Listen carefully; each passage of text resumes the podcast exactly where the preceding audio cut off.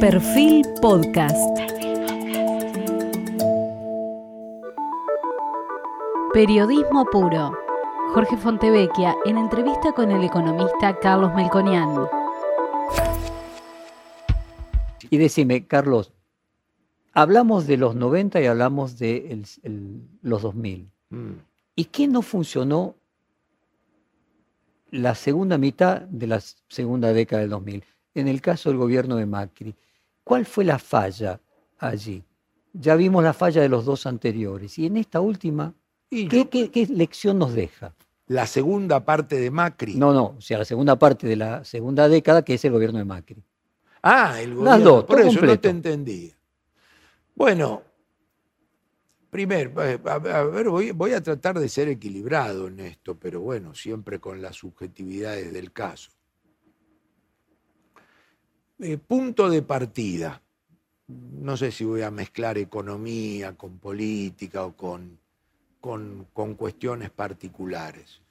Em, recibe una economía complicada. Recibe una economía complicada sin el San Remes. Y, y de nuevo, vos sabés que para mí en la época del kirchnerismo fue mucho más importante el San Remes y la década previa que la soja. ¿Vos podés creer lo que yo te digo? Puedo creerlo, Bueno, puedo creerlo. este, entonces, Macri, con independencia de la soja, recibe una economía muy complicada de más de cinco puntos de déficit financiero, recibe déficit comercial, recibe reservas negativas. No sé cuánto desempleo recibe, pero ya empezaba a estar explícitamente oculto detrás de los planes. Recibe dentro de los del gasto público dos problemas muy graves que son los subsidios a la luz, al gas, al transporte y recibe una cuenta jubilatoria quebrada. Entonces, recibir todo eso, los twin deficits, este, no reserva, y, y, y sin San Remes, te dice, acá tenés un gran quilombo que resolver. Y voy a ser justo, no busques un plan de estabilización de entrada y tené cuidado cómo desarmás el cepo y tené cuidado en qué vas a decir de la inflación, porque acá tenés cosas que desarmar que se van a desarmar nominalmente. Porque no vino Reme, no vino Reme. Y te quedaron cosas atadas a la inflación, porque la fórmula jubilatoria allá no quedó atada a la inflación, pero había quedado atada una fórmula tan maquiavélica que la quieren volver a poner, que te digo funcionó por arriba de la inflación. ¿Eh? Tengamos en cuenta eso. Entonces, primero fue un punto de partida complicado.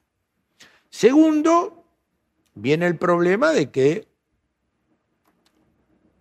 Macri siempre tuvo en claro el rumbo en términos de su política exterior, pero al día de hoy no sé al final del día decidiendo qué quería hacer en materia económica.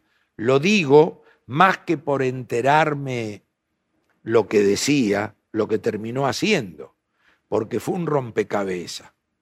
Por supuesto, yo tengo y he tenido conversaciones privadas con él y él dice que le aconsejaron, pero el presidente fue él.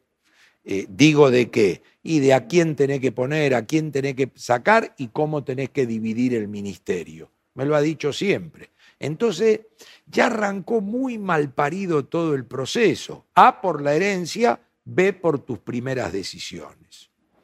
Y después no tenemos más remedio que entrar en la precisión de las decisiones económicas y el hilo conductor de lo político. En las decisiones económicas fue todo totalmente inconsistente. Vos sos testigo, dicho el primer día. El- textualmente, macroeconómicamente fue un desastre. Macroeconómicamente fue inconsistente, inconsistente. Yo a esto también lo llamo inconsistente. Nunca he dicho que esto es un desastre, porque en términos técnicos es inconsistente. Tener tipo de cambio flotante, tener que aumentar las tarifas y tener metas de inflación con, con dinero pasivo y tasa de interés que valga lo que tenga que valer. Financiar gasto público corriente con deuda externa en dólares, corta y cara, te digo, no, no es digno del mejor equipo económico de los últimos 50 años. Dicho el primer día, nunca nadie salió acá a mí empezando por Macri, terminando por el último periodista de Argentina, diciéndome, ahora decís eso. Nunca. Me han dicho 50 cosas, menos eso. Entonces, ahí vos ya tenés un problema que definió los dos años. Sumale el manejo de la política. Que no, esto no lo haga, aquello no. Vos no te olvides que había todo un vaho de ser el primer, no, primer gobierno no peronista este, que termina y una amenaza permanente de que mirá que te vas antes. No te olvides que Macri transforma una contundente victoria electoral de término medio en el plan perdurar. El perdurar viene antes del picapiedra. O sea, el picapiedra va porque fracasa el perdurar. O sea, una persona que boludeaste dos años, célebre frase también, este, y que vas y haces una elección de término medio de la gran puta, ¿eh? como lo comparaban con Perón, con, Alfonsín, ganó cinco provincias de las más importantes, con el desgaste de dos años, eh, Esteban Bullrich le gana a Cristina Fernández en la provincia. Fue una, fue una de las pocas presidencias que te da, siempre las presidencias tienen su deadline el día que se inauguran, porque ahí vos venís sin ataduras y decís, es el presidente que acaba de ser electo.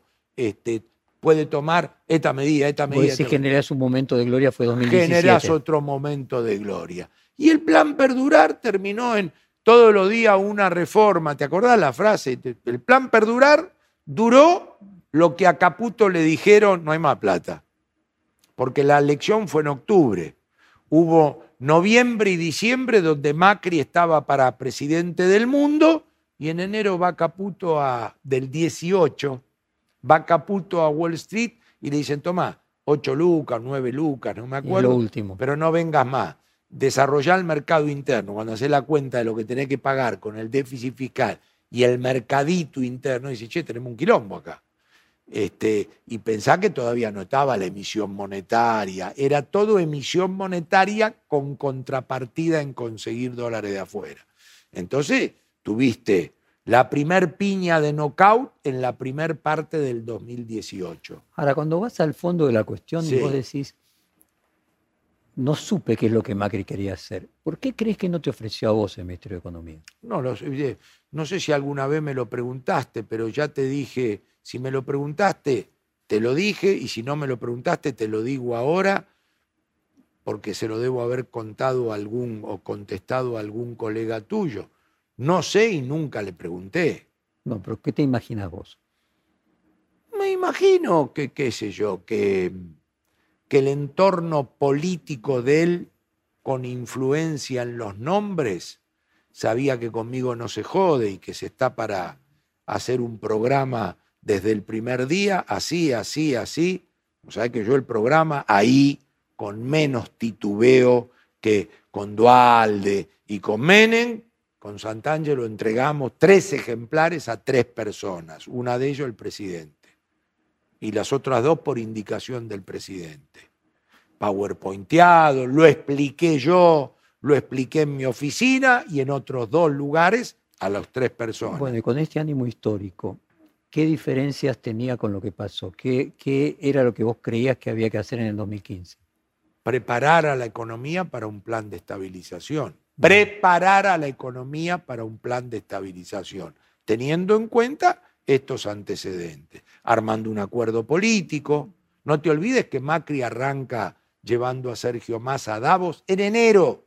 Asume el 10 de diciembre y en enero lo lleva. Y Sergio Massa venía fresquito de, en, 2013 había sido el que derrotó al kirchnerismo. Si casi íbamos en una alianza. O sea, vos coincidías con la tesis de Frigerio, con la tesis de Monzó, respecto de que era necesario incorporar parte de la oposición. Yo la verdad que ahí a ellos los frecuenté menos, pero como no le saco el culo a la jeringa, si me preguntás si creo en esas cosas, mi respuesta contundente es que sí. Acabo de decirte hace menos de media hora que los temas no son solo cómo llegar, sino cómo gobernar. Y los preparabas a y no creo en los diputruchos ni en llevarte los puestos en el Congreso. Yo recuerdo al radicalismo del 83, cuando salen diputados la ley Muchi, diputados radicales haciéndole así a, los peronistas que estaban en el, ¿cómo llaman? Sí, en los balcones. En los balcones les hacían así porque había pasado con... Con, con forceps. Con forceps la, la, ley Muchi y después los cagaron en el Senado. Eh, recuerdo el diputrucho, recuerdo no sé qué, recuerdo la pantalla, recuerdo... Todo eso es de patas cortas, yo en eso no creo, creo en esto, por eso es matadora la pandemia. Porque yo la primera vez, la segunda vez que salgo de mi casa hoy para una cosa de esta, y, yo creo en esto. ¿Entendés? Creo en esto, aunque vos sos de, Boca y el otro de River, eh, vos sos de Independiente, yo soy de Racing, entonces, pero yo creo en esto. Yo siempre le digo, no jodemos con mis amigos, pero yo vi a Independiente esperar en el vestuario de Racing con una corona de laureles y tirarle claveles a la hinchada de Racing en el 67 cuando Racing sale campeón del mundo. Lo vi yo. Y vi banderas de todos los clubes cuando Racing le gana al Celtic 2 a 1 en Avellaneda. Entonces, cuando vos sos pibe y te criaste con eso, yo creo en eso. A mí no me importa si Macri le dice que Monzoy, que Frigerio, yo creo en eso. Después, si vos le diste la instrucción, el otro no lo hizo, yo en todo ese gallinero no me meto. ¿Y preparabas a la sociedad para un, plan macroeconómico, un cambio de plan macroeconómico? ¿Cómo iba a ser? Y primero íbamos a tener que tener los precios relativos en línea para eso. Para eso teníamos un régimen monetario y cambiario alternativo al que planteó Macri, con un mercado segmentado donde siempre he dicho para ese periodo de Argentina, el dólar fideo con el, dólar turismo y el dólar eh, portafolio no, no pueden valer lo mismo, lo he dicho toda la vida y yo era el liberal. Se supone que a mí me tienen ahí de ortodoxo liberal. Y yo soy un recontra ultra pragmático, con idea de libertad de mercado, por supuesto, eh, y de pragmatismo con reglas y de cambio organizacional y de política exterior que me junto, Armenio, con el comercio, mucha exportación y mucha importación. ¿Eh? ¿Para qué querés tener guita? Para vivir. Entonces, ¿para qué querés exportar? Para importar. Eso son reglas básicas de la vida que no se aprenden en ninguna universidad. Entonces digo, ¿cómo va a tener un tipo de cambio libre y flotante? con inflación. Y ahí empezamos, ¿no? Que el segundo semestre, que, los brotes verdes, toda esa sarta de, de verborragia que no conduce a nada. Solo cuando vos estás con los precios relativos, relativamente, valga la redundancia, alineados, vos podés empezar a pensar, vos tenés que tener los precios relativos de la economía, el balance del Banco Central y el acuerdo político para tener un programa de estabilización. Si no, no hay programa de estabilización posible. Si tenés un banco central que no tiene reservas o que no tiene crédito y que tiene sus pasivos más que activos. Si no tenés acuerdo político y si no tenés los precios de la economía básicos, alineados, este, eh, tarifarios, cambiarios, salariales, vos no podés lanzar ningún... Así como... Perdóname, ¿sabés por qué no lo podés lanzar? Porque cruje Enseguida. O sea que así, la, pregunta sería eso que vos estás planteando. Uno puede decir, La Baña tuvo un San Remes, Caballo tuvo un San Hermán, o sea, era necesario acomodar sí, determinadas con mayor, debo ser justo, con mayor valor agregado. Con mayor valor agregado. Yo siempre, eh, a favor de Roberto Labaña, como, como valor agregado propio, le asigno su manejo del conflicto bancario, porque hay muchos intereses ahí, y Plambonex, y metele, metele un bono, y yo debo admitir que al final eso decantó.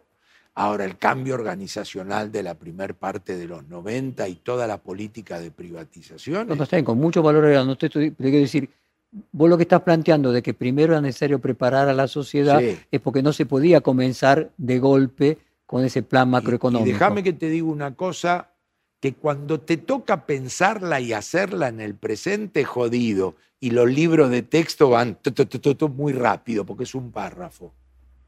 El plan Bonex de Herman es en enero, mira, Menem asume el 8 de julio del 89. El plan Bonex es en enero del 90, anda anotando, ¿eh? Enero del 90. Y la convertibilidad es en marzo del 91. 91. Mirá si lo habláramos ahora. ¿Entendés? De uno a otro hubo seis meses y del otro al otro hubo un año. Un año y, y- y dos meses. Entonces, ¿y qué hay ahí en el medio? Y en el medio, vos no sabés la cantidad de moneda que emitió Caballo en los 90. En realidad era el Tesoro, el Banco Central. Porque ¿qué hacía? Con el diario del lunes. Limpiaba. Limpiaba la deuda flotante, limpiaba esto. El tipo de cambio. Me acuerdo que el presidente del Banco Central ese periodo fue Javier González Fraga. Fraga. Se le caía el tipo de cambio real, se le hacía mierda porque era libre. Había privatizaciones, confianza, proceso de inversión, ingreso de capital. Se hacía mierda el tipo de cambio y emitía. La inflación todavía era de dos dígitos, algún mes. ¿Entendiste? El mes. Eso eran los 90. Fue la previa a la convertibilidad. ¿Pero qué fue? Y bueno, fue hacer todo lo que tenga que hacer. Porque el día que entraste acá y, y no tuvo tabla de desagio, ¿sabe que el primer año de la convertibilidad da 17% a la inflación? ¿Sabe que eso es, es muy jodido? Porque para un programa que arranca diciéndote que el cambio no Y lo además vas a- arrancó con un dólar eh, bajo, relativamente bajo. Entonces, Pues esos son los dos errores de Caballo. yo no sé si llamarlo. no, vos, vos me, vos me dijiste, sa- saquemos conclusiones y cómo pensaste. Yo te digo, mira, hoy, un día dije yo, y me dijeron, ¿cómo? Dije hoy, ¿y a Guzmán qué le vas a pedir? Que administre este quilombo. Y me dijeron, ¿cómo? Sí, que administre. ¿Qué quiere pedirle? Ahí iba. Sí. ¿Vos crees que también es necesario siempre ese año, año y medio primero en un cambio de la- gobierno? en el caso de si, si se hubiera hecho un plan más Porque también podría decir que el Austral requirió primero que estuviese otro ministro, que hubiese un proceso y hubo algo, impresi- claro, hubo algo. Y era. pensá que no solo hubo algo, sino que la tablita de desagio vino a complementar lo que eh, te imponía la realidad. ¿Y ahora crees que está pasando algo que pueda ser comparable a que va a venir una segunda fase? No, nada. Nada, absolutamente nada. Nada. Bueno, ¿sabe cuánto la pandemia lo complicó? Pero ¿sabe cuánto paga de boleto el que sube a un colectivo? No. El 10% de lo que vale el boleto. El 90% es subsidio. Y no a esos niveles, pero el deterioro en luz y gas eh, de 2018 a la de 2019, mira, para que no digan eh, antigobierno, ya empezó con Macri en inicios del 2019, Macri que lo había recuperado, empezó de nuevo a subsidiar en el 2019 fuertemente, cosa que continuó. Entonces, primera cuestión ahí. Segunda cuestión, vos no sabés O sea, los precios relativos, para llevarlo a lo que vos decías, empeoraron en lugar de mejorar. Claro, tenés el tipo de cambio, después lo podemos discutir aparte. Subsidio, desastre. Lo peor, lo peor, el balance del Banco Central. Lapidario. Es el que más me preocupa en términos de lanzar un programa, porque es todo pasivo y nada de activo. Reserva cero. Reserva. Recordá que Caballo decía, para la convertibilidad que no tiene nada que ver con esto. La cantidad de peso tiene que ser igual a la cantidad de dólares traducido. En su Y- momento, 15 mil millones de dólares. Y era el uno a uno. Se discutía si tenía que incluir los depósitos bancarios y se discute también si tienen que ir otros pasivos que no sea la base monetaria, pero el plan Bonex se lo había llevado puesto a eso. Entonces le quedó base monetaria contra dólares. Y podíamos discutir los plazos fijos, se discutía si había que cubrir el total de agregado monetario o la base monetaria. Y porque si se te escapan los depósitos, una cuenta al pedo. bueno, lo que terminó sucediendo. Claro, pero terminó sucediendo 10 años, después. Por eso. Sí, es decir, es como digo, me hiciste cargar con el piloto, el paraguas, me dice, llovió, llovió a los cuatro meses. Así que, pero, pero sucede. Hoy es todo pasivo. Perdón, me río porque sos el rey de la metáfora. ¿eh? La del sodero, esperábamos el bombero y llegó el sodero. Eso es fantástico. si me hiciste cargar todo el partido diciendo me va a llover y llovió el domingo jugamos al fútbol y llueve el jueves, este, entonces es verdad, pero es lo que había. Emma completó un puchito con Bonex. Pero lo que vos decís es de que hoy el balance del Banco Central. está repleto del ELIX. Hay dos bases monetarias, la base monetaria y la LELIC. Así que es como que te digo, ¿usted empieza un plan de estabilización? Sí. ¿Me deja ocultar cómo está el Banco Central? No, no, no, no entre mejor. No, déjeme entrar que yo quiero ver cómo está. No tiene nada dentro. Es una cáscara. Es una iglesia. Vos la iglesia, vos entras ahí, le preguntás a un tipo por qué está rezando, reza porque cree en Dios. ¿Qué, me está preguntando usted? Yo rezo porque creo en Dios. Si vos entras al Banco Central, es un acto de fe. Va a decir, ¿qué es el Banco Central? Poder de fuego, ni de un fósforo. Ni de un fósforo. ¿Y qué imaginas que se podría hacer en estas circunstancias? Administrar esto, ir saliendo y, irá licuando. La realidad se va a ocupar, no yo. Lo irán licuando. Vos podés tener hoy, en términos de algún grado de normalidad, sin prurito, buscame hoy un funcionario, uno que pueda hablar así. Irás al fondo. Es inminente ir al fondo.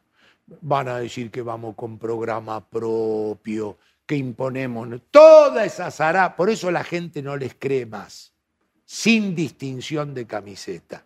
Porque vos necesitas que diga, pasó al final lo que decía este boludo. El día que lo decía, me parecía que medio, pero al final pasó lo que... Entonces van a ir al fondo. Viene una discusión ahí. De ninguna manera está cerrado, es todo protocolar ahora.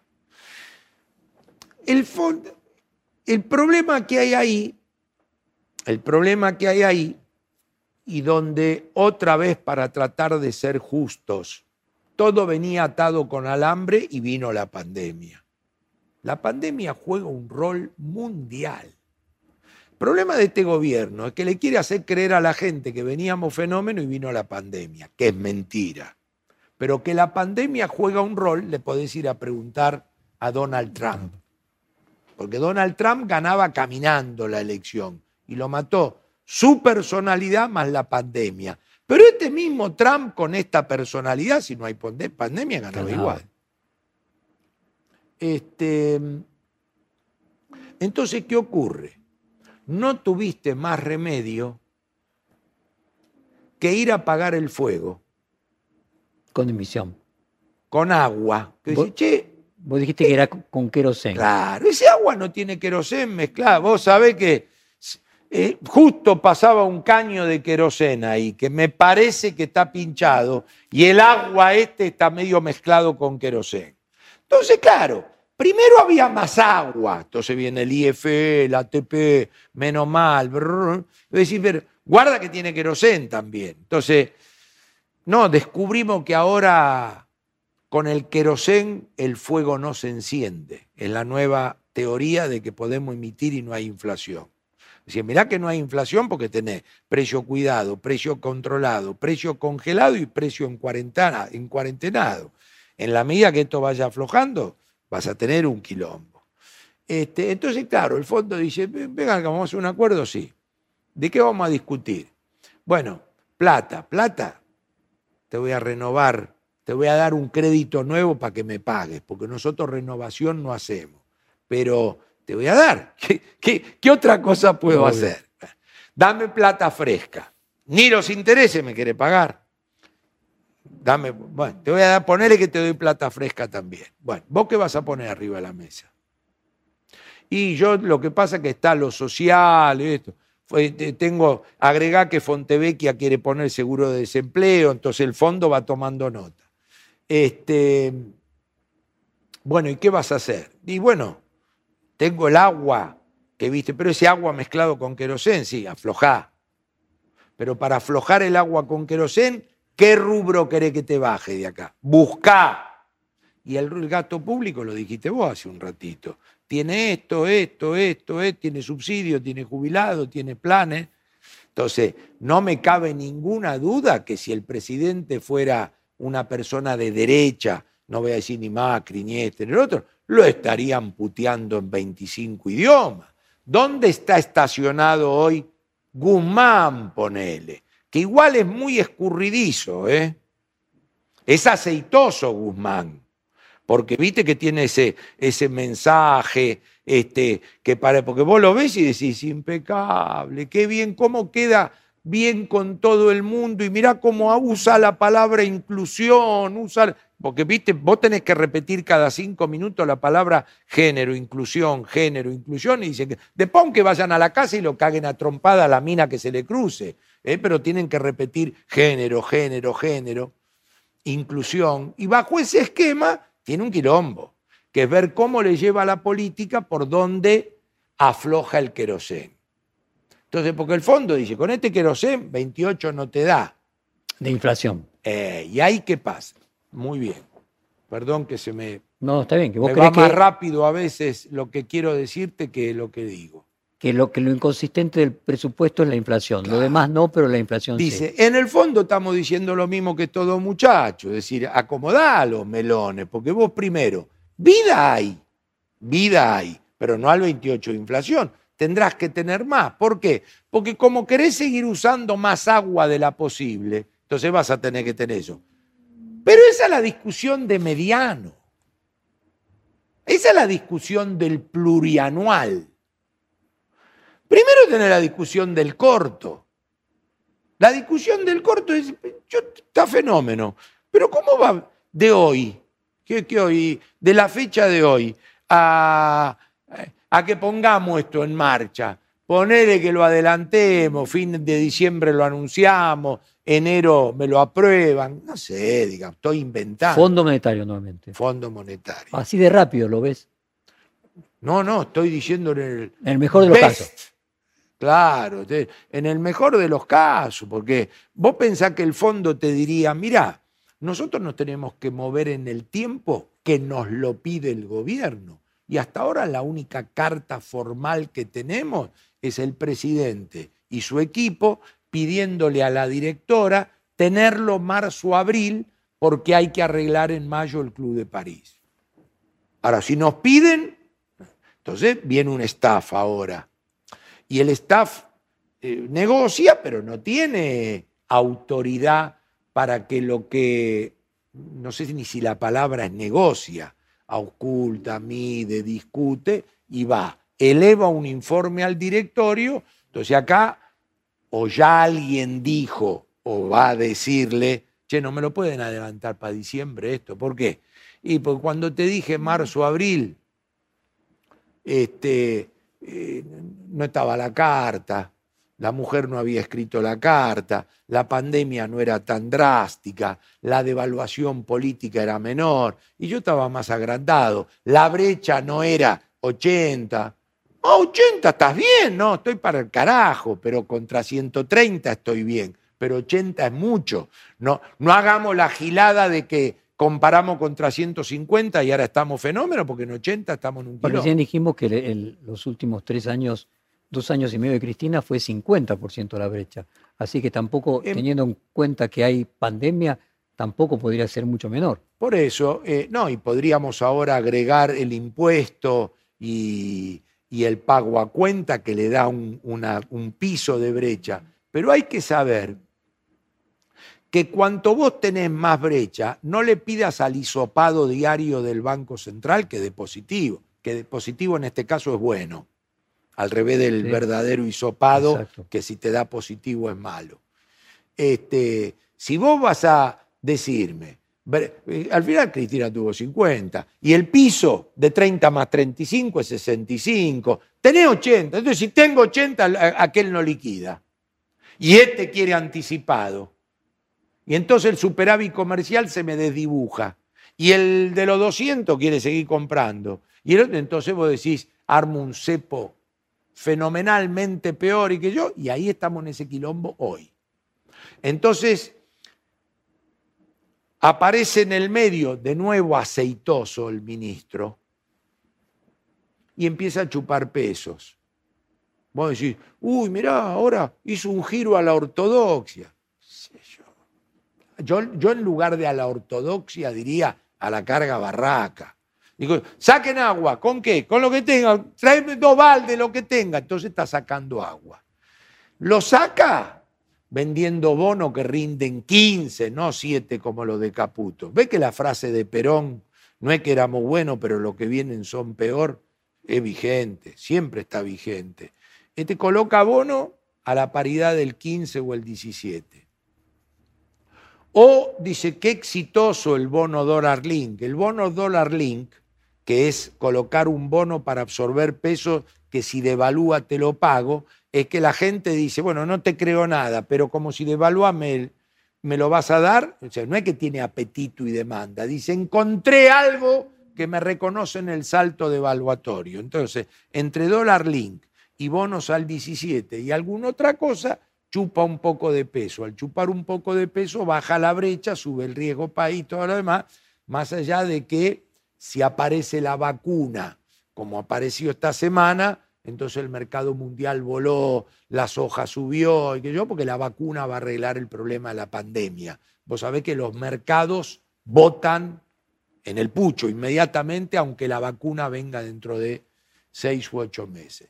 Entonces ahí el fondo dice, tenemos varios temas con vos. Primero, tenemos tres, cuatro años por delante de los vencimientos. Segundo, los vencimientos son los más pesados de la historia del fondo, no de Argentina. Tercero, tenés que convencerlo de la reforma de mediano plazo, porque vos me tenés que dar un sendero plurianual. Viste que la palabra plurianual es excitante, seductora, pero vos en el país donde no sabés dónde está la semana que viene, vas a hacer un acuerdo por cuatro años. Pero está bien, corresponde. Yo creo en esas cosas. Lo que pasa es que no creo en los actores de esas cosas, pero uno debe creer en esas cosas plurianuales. Entonces dice, bueno, el primer quilombo que tenemos es hablar del mediano plazo. Ahora, el segundo quilombo que tenemos es de acá a diciembre, de acá a marzo, de acá cuando vos me digas. Ese marzo, diciembre. Sí. ¿Vos lo colocás exclusivamente por la negociación con el fondo o por la aparición de la vacuna o por una combinación de factores? Ese hito, ¿qué lo determina? Fundamentalmente el fondo y el gobierno cree que le aparece en marzo la, la cosecha gruesa. Y entonces el mercado cambiario va a ser positivo. Donde yo digo, va a ser positivo, el mercado cambiario hoy responde al patrón de que parte de la exportación se liquida a 52 pesos. Y que parte de la exportación está en una paridad negativa, industria Brasil, del orden del 30%, porque los brasileños no tienen inflación y nosotros por más que devaluamos tenemos inflación. Entonces, no son variables dependientes de que tengas una buena cosecha y me liquides. Son variables dependientes de que cada vez que porto vos me das 52 pesos. Entonces vos lo que crees es que el año próximo puede haber un crecimiento de 5, 5 y medio que finalmente recuperar parte del 12% caído. Mm. Eh, puede ser que se logre un déficit fiscal de 4,5% como plantea el presupuesto, pero que lo que no se va a dar es ni que la inflación va a ser lo que dice el presupuesto, ni que el dólar oficial va a ser lo que dice el presupuesto, porque si no, si la inflación es el doble, el dólar oficial no podría terminar el año próximo. Te contesto, te contesto. Yo digo dos cosas. Una, no, puede que, más vale que. Puede que, no, más vale que. Porque si vos me decís, che, crezco 5, vos digo, vos estás loco. Que en este mundo. Ahora, si vos me decís, che, vengo de caer 12, crezco 5, te digo, sí, más vale. más vale. Este, cuatro y medio, lo mismo, más vale.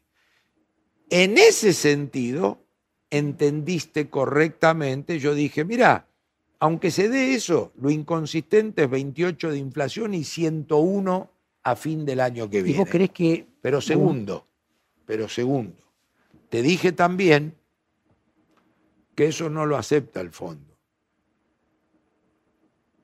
Para que haya acuerdo con el fondo, nos vamos a volver a ver, no el crecimiento, porque el crecimiento en los modelos fondomonetaristas ninguno te lo va a decir como te lo digo yo. Vos dame bola a mí. Es, la variable residual. Es una variable que la usan ex ante para el cálculo de la tributación, pero ex post da lo que se le canta a la guinda. Es una variable residual. Y la inflación también es residual, pero es residual subproducto de lo que se llama impuesto inflacionario, que es una proxy de lo que tenés que emitir. Un, un, no monetarista te lo discutiría, yo no soy monetarista, pero debo admitir que si bien la inflación tiene un origen multicausal, al final del día es monetaria.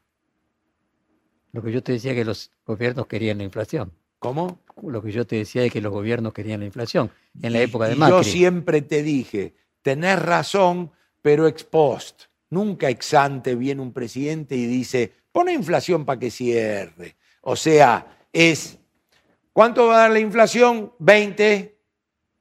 Silencio general.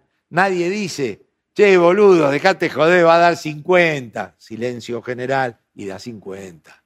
Así es. No es poner 50 para que cierre. Es, ¿cuánto va a dar 20?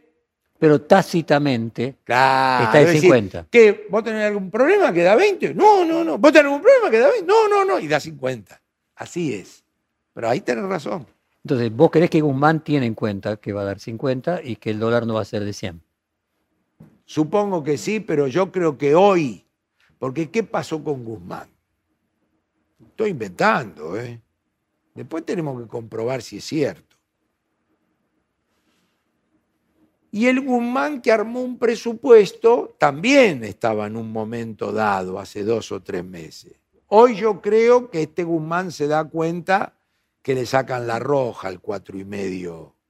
En el fondo. En el fondo, sí. ¿Vos crees eso de que él había hecho un presupuesto de dos y medio y que se lo subieron al cuatro y medio? No lo sé. No lo sé.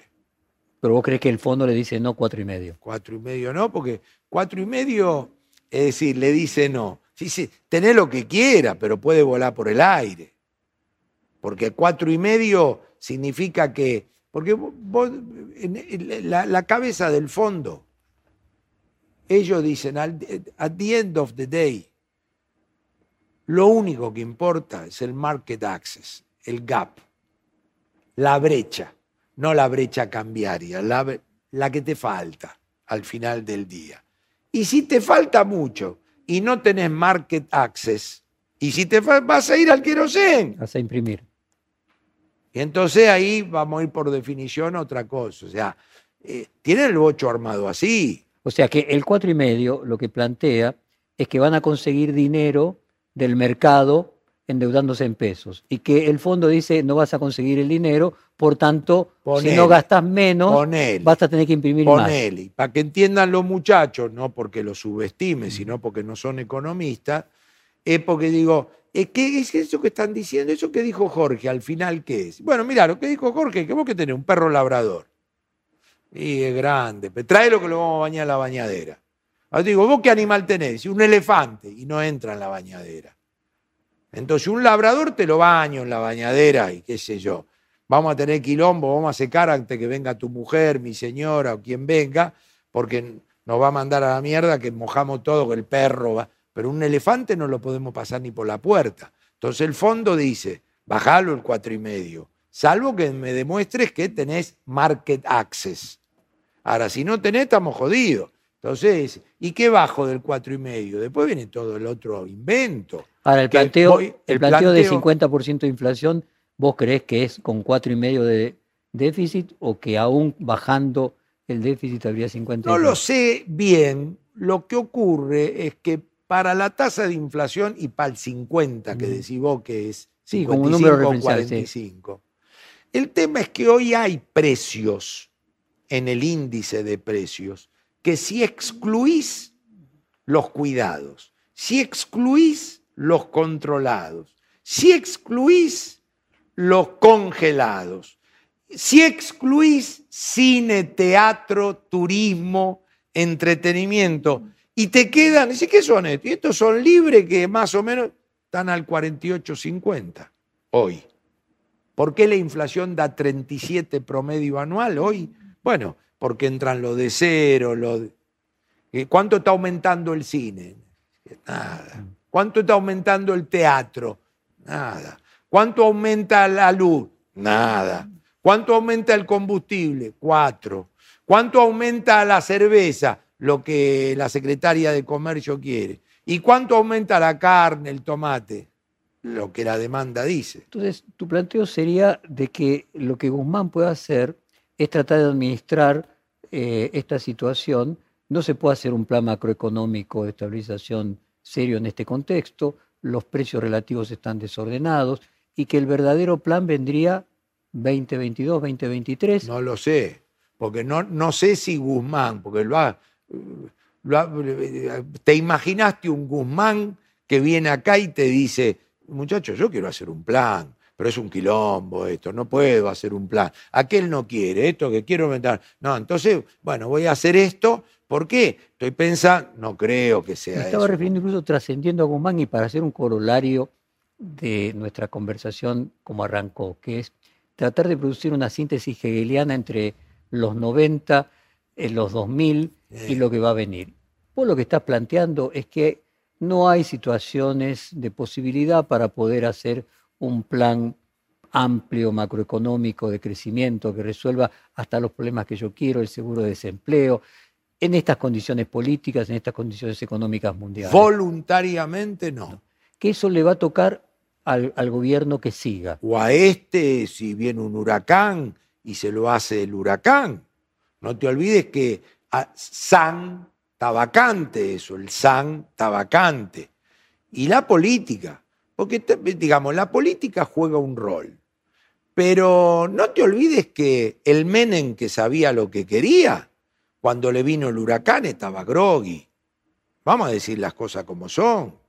Este, y después siempre lo tuvo claro, pero cada vez que Menem me explicó su primer programa, dijo, yo no entendía nada, le dije a un sector empresario privado exitoso que se haga cargo de la economía y que hicieran en la, en la economía lo que hicieron en la empresa de ellos. Lo explicó, lo escuché yo, por Bungibor. Lo escuché yo. Este, después se van dando las circunstancias. Tampoco sé, mirá lo que te voy a decir, técnico, técnico virginal naif. Técnico virginal naif. Tampoco sé si el 2002-2003 se lo imaginó así. Te digo esto por todo lo que se dice político empresarial de 2001, 2002, 2000. Que las cosas tienen una fuerza impredecible y que no sabes lo que puede suceder. Eso, eso, eh, vos sos muchísimo mejor que yo para esa síntesis. Entonces, ¿vos crees que estamos frente a un futuro que la pandemia le agregó un nivel de incertidumbre en el cual puede dar cualquier escenario? Sí. Y después, no, no creo, y acá se me mezclan los cables porque es un poco de mi temperamento, de mi emocionalidad, del formato, de lo que uno trae desde la cuna, creo que no hay ni venezolanización adrede, ni que te vas Giro quedando, ¿eh? Ni giro ortodoxo. Claro, pero viste de esa que, que te vas quedando y vas languideciendo y se fue una a un dólar, después se va a otra. Ahora está diciendo un camino a No. Venezuela, pero de largo plazo, de manera homeopática. Sí, pero más que homeopática de la resignación. pero vos no crees No, en eso. No, O sea, yo creo, que que Argentina la, tiene futuro. yo creo que la Argentina, la sociedad argentina, por lo menos 2009, 2013, 2015, 2017, es, se levanta, apuesta, cambia. De repente, dentro de todos esos activos, tiene su mayor pasivo que muchas veces no sabe qué quiere. Y en ese sentido... Por eso hay que dar ese debate sin ningún miedo. Bueno, este hay es- que dar el debate para decir, mira, es esto o esto, y qué sé yo, es así, pero no se la cuenten cambiada. Izquierda y derecha en la Argentina, para no decir peronista, radical, digo izquierda y derecha, porque yo creo en eso, este, mienten. Mienten, mienten y después dicen, no, si decís la verdad, no, No ganás. Entonces no te votan. ¿Qué yo? Yo en eso no creo. pero bueno. y imaginando ese futuro, vos tuviste algunas reuniones con Alberto Fernández. Sí. O sea, ¿vos crees que Alberto Fernández es una persona que tiene una idea económica que podría en un huracán modificar su visión eh, de manera más ortodoxa en esto que vos planteás de que no mientan derecha e Es izquierda? que la pregunta no es si puede pensar, es si puede conducir. O sea, ¿vos crees que él podría pensarlo, pero quizás no están dadas las condiciones para que él lo instrumente? Yo creo que para pensarlo no sé, porque tal cual es su definición de socialdemócrata, el socialdemócrata eh, en general, salvo en los máximos niveles de, de los países más avanzados, este, sabe mejor eh, opinar y hacer de economía de bienestar que construir los pasos previos para que eso después ocurra. No conozco casos socialdemócratas de la economía del bienestar que sean los constructores, no los repartidores. ¿Qué caso conoces vos? Bueno, depende de lo que uno considere eh, socialdemocracia, porque obviamente el Estado de Bienestar europeo lo construyó la socialdemocracia. Vamos a decir que ahí lo hicieron del Plan Pero- Marshall, lo hizo Ah, Estados Unidos. Y además los alemanes de la socialdemocracia no, no, no, no, la- digamos, los que vienen después de la Segunda Guerra, no son este, la socialdemocracia como la entienden acá en la Argentina o de la economía del bienestar. Es decir, eh, no sé si la construcción de la riqueza en, lo- en- en Gran Bretaña, ¿quién la hace? ¿Tony Blair o los previos?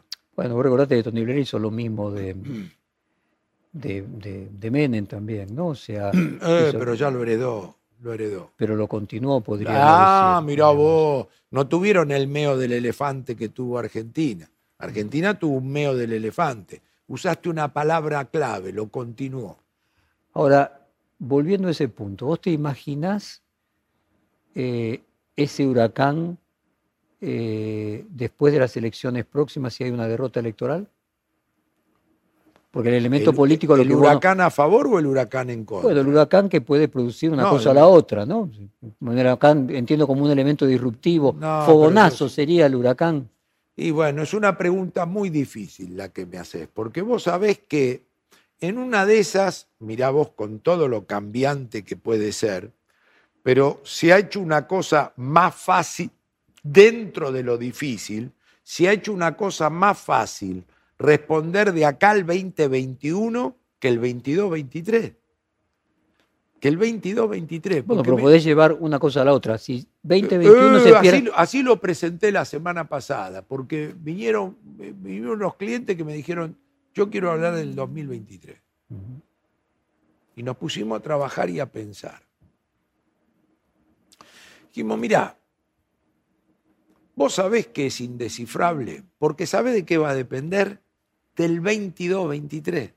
El 2023 va a depender del 22-23. Porque hasta el 2021, plan de estabilización no va a haber, como el que a vos te no va a haber. Y esta administración puede perder. Digamos, esta administración puede perder. De repente, vos sabés que hay dos ejemplos. Hay uno que es claro de mala leche. Y hay otro que está por ser de mala leche. El primer ejemplo claro de mala leche lo sufrió, lo sufrió Bush padre, que fue que al trimestre que el tipo perdió la elección con Clinton y fue el primero que no tuvo reelección, se reactivó la economía de las tareas que él había hecho. Y hoy estamos frente a un acto de posible segunda mala leche que Trump. Porque Trump dio pelea, perdió al final categóricamente, pero dio pelea. Lo traicionó su personalidad y aparece la vacuna. La euforia de los mercados es la vacuna. Este, entonces te quiero decir, Este gobierno tiene que resolver rápido lo de la pandemia. Si no resuelve rápido lo de la pandemia, se le abrió el arco a la oposición para una elección de término medio. Ese es un problema para la oposición, porque Macri, que le abrió el arco al peronismo, o Trump, que le abrió el arco a Biden, fueron para presidenciales. Esta es para medio término. Entonces, un desierto lo que falta para el 2023. Por lo tanto, pasa a ser muy relevante el 22-23 en un escenario abierto a que llegues a que no ha habido un programa serio de estabilidad de aquí hasta entonces y a que pueda haber, a ver, derrota electoral. Tendríamos que definir primero qué es triunfo y qué derrota el 2021. Primero porque es legislativa. Segundo que tenemos que saber cómo se mide. Tercero... Perdés provincia de Buenos Aires. Por eso. Porque te iba a decir otra cosa. En el poroteo, vos sabés que paradójicamente el la oposición, que ahora se le ha abierto el arco, cambia más legisladores que el oficialismo, porque cambia los del 2017, que, fue una muy buena elección. Pero, ¿cómo, cómo dijiste? Perdés la provincia. Perdés la provincia. La derrota simbólica, vamos a poner estos términos. obviamente vos podés decir, finalmente tengo más legisladores, menos legisladores, eh, eh, porcentaje, pero perdés la provincia de Buenos Aires. Y sí, te explico por qué. ¿Resiste la coalición gobernante? Y no lo sé, porque justamente, mirá, te me anticipaste, te estaba por decir, el proyecto de poder de la coalición gobernante o de una parte importante de la coalición gobernante es sigo el 2023 y hago post 2021 ganador lo que tenía pensado que por H o por B no he podido ahora. Por eso yo ahí a la, a la pandemia, a la pandemia, le doy en términos de significado e impacto hasta aquí la contracara de la década gloriosa de la soja. Lo que te dio la soja a pesar de que te dije hace un rato, vos sabés que no fue la soja, pero lo que te dio la soja, lo que te dio San Reme, al revés, es la pandemia. A ver si te puedo traducir para compartirlo más claramente con, con la audiencia. Vos lo que crees es que la pandemia trae una cantidad de complicaciones económicas que aún un gobierno bueno lo convierte en malo y que le va a terminar costando a este gobierno las elecciones y sin llamarlo bueno, para que no se confundan, y agregando problemas de personalidad, pregúntale a Trump. Pregúntale a Trump. Aclaré esto porque van a decir que para usted era bueno el gobierno de Trump, pero aclaré, no era bueno o malo, ganaba. Trump ganaba. Entonces vuelvo con el punto. Lo que decís es así como gozó el peronismo y el kirchnerismo de condiciones de posibilidad para que tu abuela, creo que usaste el ejemplo, pudiese gobernar bien los primeros años, ni ahora si viniera Pelé o Messi, no me acuerdo qué ejemplo usaste, tampoco podría tener resultados. Y bueno, porque la pandemia te mete, no te olvides que la pandemia arriba del chanchito que hizo la casa de paja. No es la pandemia, es arriba del tipo que dice, ay, hay agua y está mezclada con querosén. Tiene todas. No es la pandemia secas. Vos pensás que bueno, pero si no hubiera existido la pandemia, creo uh. escucharte en algún momento decir que Alberto Fernández la tenía mejor que Macri porque se encontraba con una situación mejor de que la que había encontrado Macri. Absolutamente. Y que quizás podía ser un gobierno razonablemente exitoso económicamente. Y, para mis amigos kirchneristas les aclaro, eh, vos les aclarás a los televidentes y yo le aclaro a los kirchneristas. Em, les aclaro a mis amigos, aún con el default, no reperfilamiento, aún con el default de la deuda y aún con el control de cambio, porque le hicieron un favor, si no lo ponía Macri lo iban a poner ellos. Pero el plan Picapiedra le deja una serie de colchones monetario, fiscal. ¿Sabe cuál es el déficit fiscal que dejó Macri? 0,5. 0,7, nada. Este, el colchón monetario tenías para, 16% para emitir. de M1. 50% anual podías emitir y la inflación iba a ser menos que eso. El dólar no era malo, 60 pesos, imagínate que traído a hoy es 75, casi lo que vale. este, y hasta un colchón para emitir nuevas LELIC y no volar por el aire, la pandemia te lo obligó a usar. ¿Cuál era mi idea original del programa mediocre con el cual esto empezaba? Llega cómodo al 2021. Llega cómodo. Llegaba tan cómodo como Trump. Pero ahí la pandemia. Y vino la pandemia y eso que Trump tuvo la ventaja. Mirá vos, mirá vos. Trump tuvo la ventaja que el Tesoro americano pone y la Reserva Federal pone y es agua, arena, máquinas que hacen surcos para apagar el incendio. Acá encima, con querosena apagas el incendio. Tenés hasta, ese problema del chanchito de la casa de paja. Entonces pero, pero, pero, pero, a Trump le tocó las elecciones antes de la vacuna y a, esta, a este gobierno le tocaría, habrá que ver. Por eso te dije, tiene que llegar la vacuna, andárrela con el fondo, que te llegue la vacuna, todo lo que es piripipí en los tipos. Porque ellos, como ellos están preocupados, porque escriben los diarios el fin de semana, dice, ¿cómo esta semana repuntamos? ¿Por qué? Porque tiramos tres títulos, la vacuna, la corte y, el fondo. Y la que y, perdón, y se cayó la brecha. Y la que viene subió la brecha, que yo, o sea, acá estamos hablando de cosas concretas, acá estamos hablando de evitaste la segunda ola. No te olvides que hoy hay, los epidemiólogos no quieren salir más, pero aún el que sale y dice algo, dice, este, en el otoño hay segunda ola, si sigue el parámetro europeo. Porque los europeos, te digo, es creer o reventar, lee los títulos y te parece estar leyendo hace seis meses. Este, todavía no hay, gracias a Dios, videos.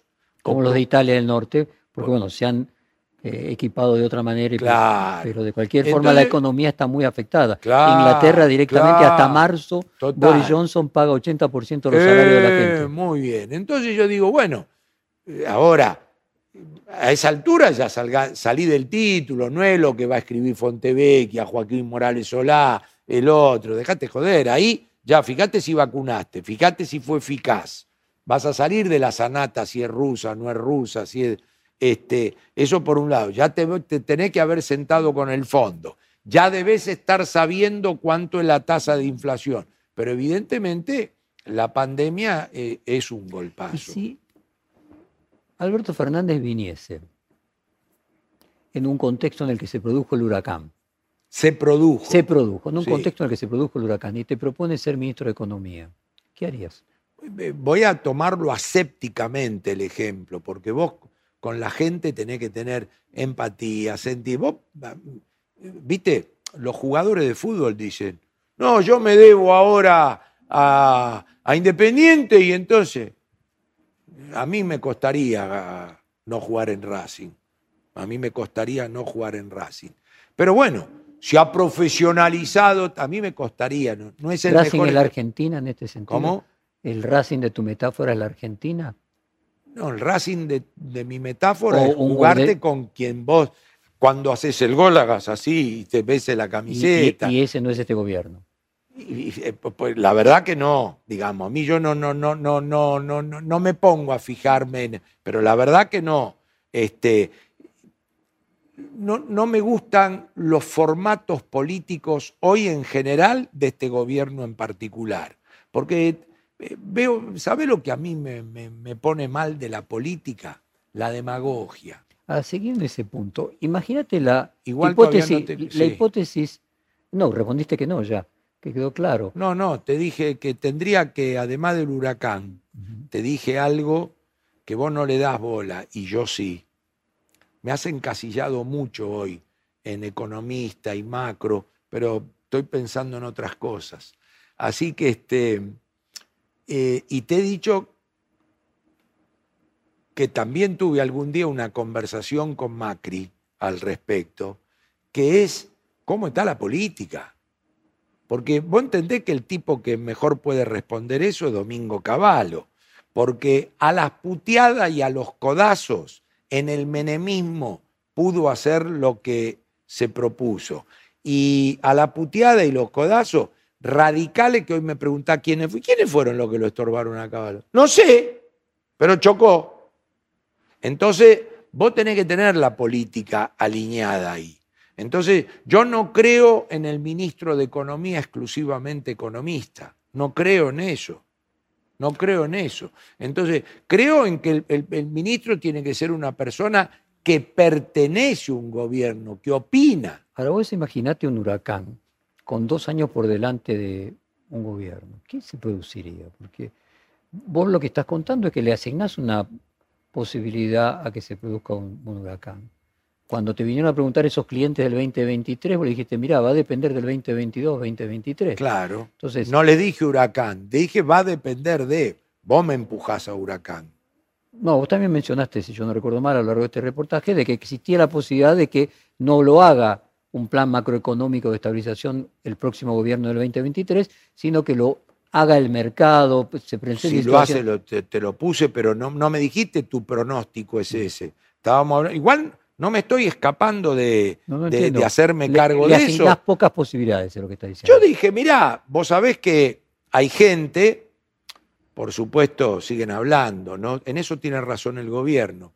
Pero hay gente que viene pronosticando la hiperinflación de enero acá. Y vos varias veces mencionaste que no Varias veces te dije, mirá, yo, para mí la hiperinflación tiene una connotación política, pero déjame ver los números. Yo siempre he dicho, por el momento no veo condiciones. Ahora, se han fumado 7 mil millones de dólares de caja. Cuando Macri dejó los 40.000 que no son tales, pero había 7.000. Y hoy hay menos 200. Entonces, siempre podés estar un poco peor. Por eso digo, déjense de joder y anclen con el fondo. Porque el fondo no te lleva a la final del mundo. Pero el fondo es el Caruso Lombardi al cual van a buscar para no irte a la B. Eso, eso es el fondo. Entonces, ese plan de ¿Qué eso lo hace? Perdóname, ¿qué eso lo hace el fondo? El fondo, ¿sabe por qué? Porque siempre que viene pone guita. Y, vos lo vas a buscar cuando necesitas guita. Esta vez es raro porque necesitas guita y te dice, en realidad te voy a dar que no me pague la que me debes, pero no necesitas. Y en una de esas te puede anclar, puede eh, ayudarte a hacer algo, porque por ejemplo el programa el 18-19 lo hizo el fondo, lo hizo el fondo contra las 50 lucas. ¿Y qué hacía Duhovne? Informaba qué iba a hacer, qué iba a hacer política económica. Y si no venía eso, eh, no venía la, si, no, si, no, si no tomaba esa actitud, no venían las 50 lucas. Hoy no sé. Y, y para concluir esta idea de ir como una flecha del tiempo del pasado, pasando por el presente, ir al futuro ese plan de volver a poner la Argentina en una senda que conjugue crecimiento, modernización, eh, aumento del empleo, que rompa con el círculo vicioso que llevamos. ¿Vos crees que este gobierno está imposibilitado de hacerlo y que hay que esperar hasta 2023? No obstante eso, sos optimista respecto a la Argentina a futuro. ¿Esa podría ser la síntesis? Sí, sí. Eh, mi optimismo en, la Argentina viene desde dos puntos de vista. El primer punto de vista es que sigo creyendo que la sociedad argentina rechaza cualquier grado de autoritarismo. Venga de donde venga, de derecha, de izquierda, y yo le doy mucha bola a ese tema. Eh, me gustaría incluir em, lo puedo incluir en la parte económica también, porque eh, en la parte económica, donde me gustaría incluir las demandas de la sociedad, ahí hay que dar el debate. Yo creo que hoy intrínseco es que la sociedad argentina rechaza los autoritarismos. Creo que hay que trabajar mucho más que para hacer entender que las demandas por mejor calidad de vida se originan bajo determinada instrumentación organizacional, capitalista y de política externa. No sé dónde meterte la justicia. La justicia en realidad tiene un poquitito de los dos. Es la gente rechazando actitudes de la justicia que le saca el culo a la jeringa y demandando una justicia como corresponde, o sea, en los dos casos. Ahí este, tengo esperanza. Respecto a tener un programa de estabilización como yo lo concibo antes de eso, tengo menos esperanza porque es la conjunción de un buen programa económico y de una clase política que se pone de acuerdo. Lo que te he dicho del huracán es que el huracán es licuador, pero el huracán no hace un programa. El huracán pasa limpia y se va. Detrás de eso tiene que venir el programa. Entonces, el programa necesita o un huracán o necesita... condición de posibilidad, pero no suficiente. Por eso, generar nominalmente sus condiciones, que es tremendo. Generar nominalmente la adecuación de precios relativos y a la corrección del balance del Banco Central por voluntad propia y sin un huracán, es jodidísimo, Jorge. Es jodidísimo. ¿Quién va a devaluar y subir las tarifas y, sacar a las LELIC del balance del Banco Central? El huracán, porque no pide permiso y, y se va. Y dice, ¿quién fue? El huracán. Siempre tiene un responsable el huracán, políticamente Pero así planteado, pareciera que es inevitable un huracán. No, o algún día. O es inevitable la administración. Bueno, algún día. Claro. O, la, claro. toda la vida. Y bueno, es que yo en el proceso ese del, del gradualismo berreta no creo. No, proponer que no sea gradualismo. ¿Sabes qué dicen todos? Todos, todos, todos, todos, todos. Lo discuto contra cualquiera. Todos los que no tienen programa hablan de gradualismo. No es que tener un programa es shock. Pero todos los que no tienen programa ¿y usted cómo va a ser? Y porque va a ser 38, 28, eso no tener, eso no tener programa. Un día me dijo uno que le fui a comprar camisa, ¿qué color de camisa querés usar? Eh, ¿Qué vas a usar? ¿Qué color de camisa querés? Digo blanca, y blanca es no pensar, me dijo. Le digo, ¿por qué? porque blanca va con todo. En cambio, si vos querés amarilla, colorada, te, tenés que pensar con qué te lo vas a poner. Entonces, 38, 28, 14, no tener programa.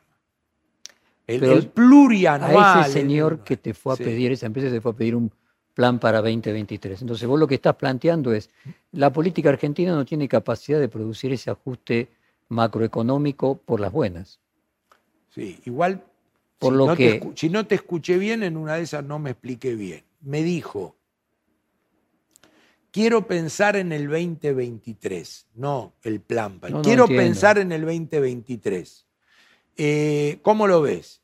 Y cuando después de pensar dije, va a depender del 22-23, de lo que pase ahí. ¿Y lo que pase ahí de qué depende? De la elección del 21. Ahora, siguiendo con el planteo y más allá de Alberto Fernández, Cristina Kirchner, Mauricio Macri, hablemos de la Argentina en términos eh, estructurales, las fuerzas. Vos lo está diciendo que es muy difícil hacer eh, un plan macroeconómico consistente en un país que tiene las dificultades que este tiene, porque es políticamente incorrecto, se pierden las elecciones, no se logra... No, pero además te falta lo más importante, para cuando pones el culo en la silla a poner los números. Y, para un país que tiene la capacidad de llegar a estos desvíos. Porque vos repetí lo que dijiste. Dijiste eh, eh, algo de la política. Yo dije que estamos en un país en el cual los costos que tendrían producir esos, esas correcciones para hacer un plan macroeconómico no serían políticamente correctos. Claro, la pero, pediría las elecciones. Pero, pero, Subir la tarifa siempre es políticamente incorrecto, pero cuando yo te digo el tipo que sube al colectivo paga el 10% nada más del 100, vos me decís, no es políticamente incorrecto, es recontra al carajo el desvío. Entonces un país que no es que es políticamente... Si Macron toma una decisión impopular, es políticamente incorrecto o no la toma. Si este, Johnson, eh, lo mismo. Si la calle Pou, lo mismo. Ahora acá te digo, che, ¿cómo estamos? Y nueve abajo. Vos me decís, pero ¿quién, me llevó a esto? Siguiendo con el planteo, esa normalización que tendría que tener la macroeconomía argentina para ser consistente con esa modernización, con esa, con esa orden eco- potencialidad de programa de estabilidad. Y con esa eh, posibilidad de que esa potencia de la organización económica pase a ser proactiva y no autodestructiva, es muy difícil que un político pueda llevarla adelante si no existe primero lo que vos denominaste, dominaste un San Remes. o un gran acuerdo entre todos los políticos. Déjame que te lo tengo que decir, porque yo tengo que proponer ideas arriba de la mesa y no puedo depender de un San Reme. O sea, si hoy me llama un candidato a presidente de la Argentina y me dice, tenemos que trabajar en un programa y patatín patatero, yo a él le diría, ¿y vos en qué programa político vas a trabajar? Yo, yo trabajo en el programa económico. ¿Y vos en qué programa? Porque vos tenés clarito que esto lo tenés que llevar, hacer aprobar. ¿Con quién lo vas a arreglar? ¿Con quién lo vas a negociar? Porque aunque seas Gardel, ¿cuánto vas a sacar? 45. Y tenés que ir a hablar con el otro 45 también.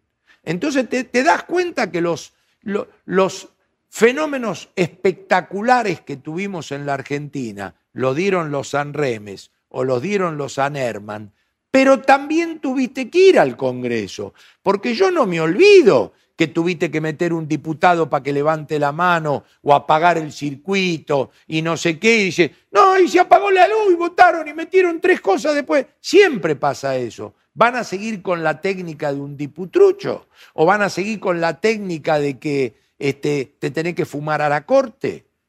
Pensalo eso, porque eso no lo resolvió San Remes, ¿eh? ni lo resolvió el huracán. Un día me dijo un tipo, me dice, ¿sabe qué? Estoy por tirar la toalla. Le digo, ¿por qué?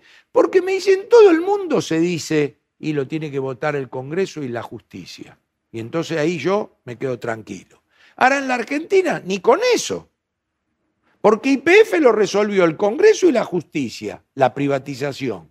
Y después la estatización, a los 10 años, no a los 140 años, lo resolvió el Congreso y la justicia. Entonces, para el tipo que invirtió en el área petrolera, que son 50 años, pasó de público a privado y lo resolvió la legislatura y la justicia. Entonces, tenemos un quilombo ahí también. No, haga- no hablemos solo de lo económico, tenemos un quilombo en lo político, porque una izquierda y una derecha son dos portaaviones que se tienen muchas coincidencias y se mueven de a poquito. Vos no podés ser una década privatizador y otra década estatizador, porque ahí no hay legislatura y justicia que aguante. Entonces, eso es muy relevante. Entonces, vos crees que te haga un programa así, ¿y con quién lo vas a votar? ¿Y qué vas a... ¿Para qué? Porque mira, vamos a hacer la siguiente cuenta. Ponele, que vas a decir firmo ya, ponele que sos presidente. Yo te hago un programa y te va fenómeno. Y a los cinco años te vas. O a los ocho años te vas. El que viene atrás tuyo hace lo mismo. No, estamos jodidos. ¿Sabés que no le quiero bajar el mambo a la gente? Por eso mismo, Pero esto o sea- es una cuestión de 20 años, no una cuestión de cuatro años. Porque vos no te das cuenta que si en la década de 2000 hubiera venido algo parecidito al 90, corrigiendo inclusión, empleo, lo moral, la pizza y el champán, estaríamos mucho mejor. Es Chile, es Uruguay, no estoy inventando nada, es Perú. Perú tiene los cuatro presidentes en Cana.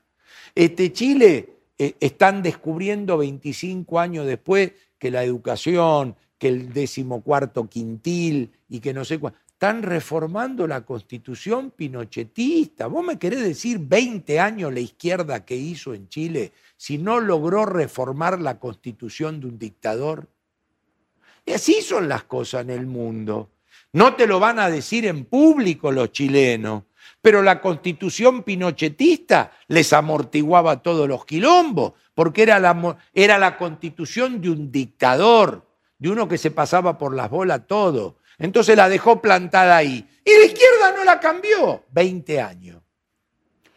Entonces, corolario, Carlos, es muy improbable que Argentina tenga planes de estabilización macroeconómica como los que tuvimos en los 90. si no tiene condiciones iniciales previas y a la política relativamente alineada, no. O sea, acostumbrémonos a la inflación alta y al crecimiento medio. Y acostumbrémonos a la, al tax inflation, acostumbrémonos al impuesto inflacionario, acostumbrémonos. Lo corrijo, señor Fontevecchia. 2007, 8, 9, 10, 11, 12, 13, 14, 15, 16, 17, 18, 19, 20, 21. Ya llevamos 15, ¿eh? Yo a los 15 años tenía pelo en las gambas ya. 15 años llevamos. Por eso, o sea, la proyección hacia adelante. Por eso no es acostumbremos, no. Es como que sigamos. que sigamos. Carlos, Lo que sí hubo saltitos. Muchísimas gracias por esa larga conversación. Fue un placer muy grande. el mismo, el mismo, el mío. ¿Sabes lo que me gusta venir acá? Y decir, no hay lugares donde estar tanto tiempo de forma tan abierta, tan, con tantas ganas. Muchas gracias. Gracias a vos. Perfil Podcast.